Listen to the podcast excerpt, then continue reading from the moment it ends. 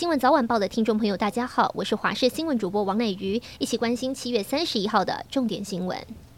新北新店宝桥路两百三十五巷的汽车旅馆外，在昨天晚间十点多，民众报案，在这地方有名男子受伤，需要救护车。警方及救护车赶到现场，发现三十五岁陈姓男子身上多处刀伤。根据了解，受伤的陈男本来在气体公司上班，与人相约在旅馆外要交易开趴用的笑气钢瓶。过程中，美方疑似不付钱，竟拿出预藏的刀械朝陈男砍杀多刀。陈男躲回车上，而动手的美方在行凶后就搭车逃离，直到警方及救护车到场。警方表示，到场时救护人。人员已经在帮陈姓男子包扎急救，随后借物前往医院。所幸陈姓男子到院后暂无生命危险。至于整起事件始末，还要等陈姓男子手术结束、询问笔录才能得知。另外，看到新北市新庄民乐街上的一个公寓，在今天凌晨两点多，警方获报有人开枪，辖区警员立刻赶往现场。经调查后得知，犯案的黄姓男子跟屋主女儿之前是情侣，但是已经分手。黄男不满，半夜持铁锤跟瓦斯枪破坏铁门后，开三枪后逃逸。警方已经调阅附近监视器。锁定嫌犯逃逸路线。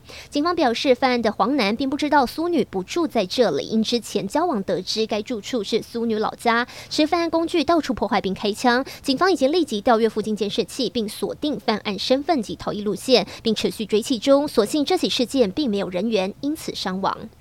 中职兄弟与富邦二十六号在澄清湖棒球场对决，因此二十五号两队都带着球员南下备战。不料中信兄弟的许基宏在休息站还没上车，队巴就开走了。许基宏只好搭上在同一处休息的富邦悍将巴士。两队巴士最后在路肩处临停交易许基宏，不过过程也被队友们录了，分享到社群网站上。中信兄弟球团也在二十六号公布表示抱歉。国道公路警察局在脸书粉砖抛出罚单以及中信兄弟的道歉内容，表示做了错误示范，诚心道歉。打好球也要做好模范，强调警方依规定搜证开罚，车辆驾驶要遵守法规，安全第一。国际消息来看到，伊拉克势力庞大教士萨德的支持者三十号闯入首都巴格达设有坚固防御工事的绿区，占领国会，暂无离去的打算。整体事件有一百二十五人受伤，六人伤势严重。萨德支持者二十七号就曾闯入国会，三十号是三天来第二次闯入。这些人在议事厅挥舞国旗及萨德照片，最后席地而睡。伊拉克国会位于巴格达地区，政府建物及外交使馆都坐落此地，外围有坚固防御工事。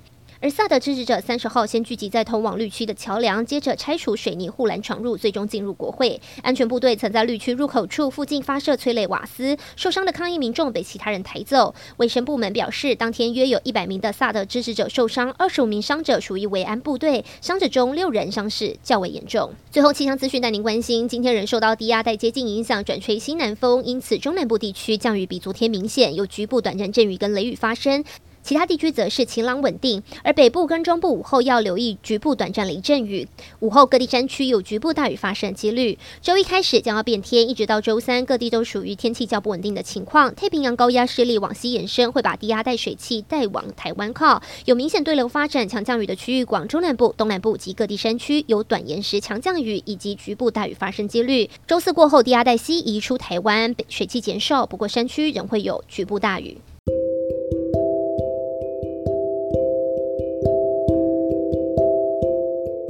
以上就是这一节的新闻内容，非常感谢您的收听，我们下次再会。